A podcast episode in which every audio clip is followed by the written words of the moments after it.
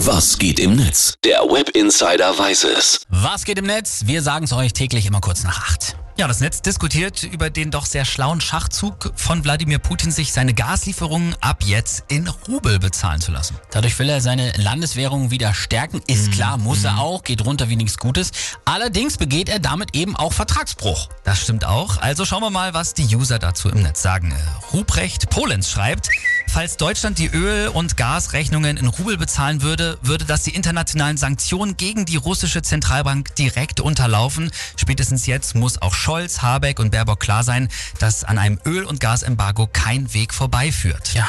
Dann unter dem Berg, der User hat getwittert, nein, das kann doch nicht sein. Putin hält sich nicht an Verträge und die Bundesregierung ist wieder überrascht. In den letzten Wochen hat er doch immer bewiesen, dass er auf Verträge so viel Wert legt. Ja, Natürlich nicht. auch. Ironie, Ironie, Ironie. Dass das kommen musste, war doch klar. Allerdings muss man auch sagen, wirklich klug. Leider. Putin hält Ja. uns da wirklich nochmal ganz genau vor, wir sind von ihm abhängig.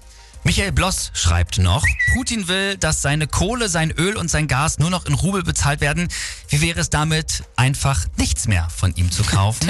mhm. Eka Dula, äh, der User, schreibt aber noch, es ist leider zu einfach, jetzt zu sagen, Putin, dann behalte doch dein Gas. Ja, Jetzt war es mal ein bisschen sonnig draußen und Klaus Uwe konnte sein erstes Hawaii-Hemd anziehen. Aber wir sind leider auf das Gas aus Russland angewiesen. Wir können uns gerne nochmal sprechen, wie eure Meinung dazu ist, wenn plötzlich die Wohnung kalt bleibt. Ganz, ganz schwieriges Thema. Ja. Da wird sich die Politik sicherlich in den nächsten Tagen und Wochen die Zähne noch weiter ausbeißen und wir halten euch dazu weiter auf dem Laufenden.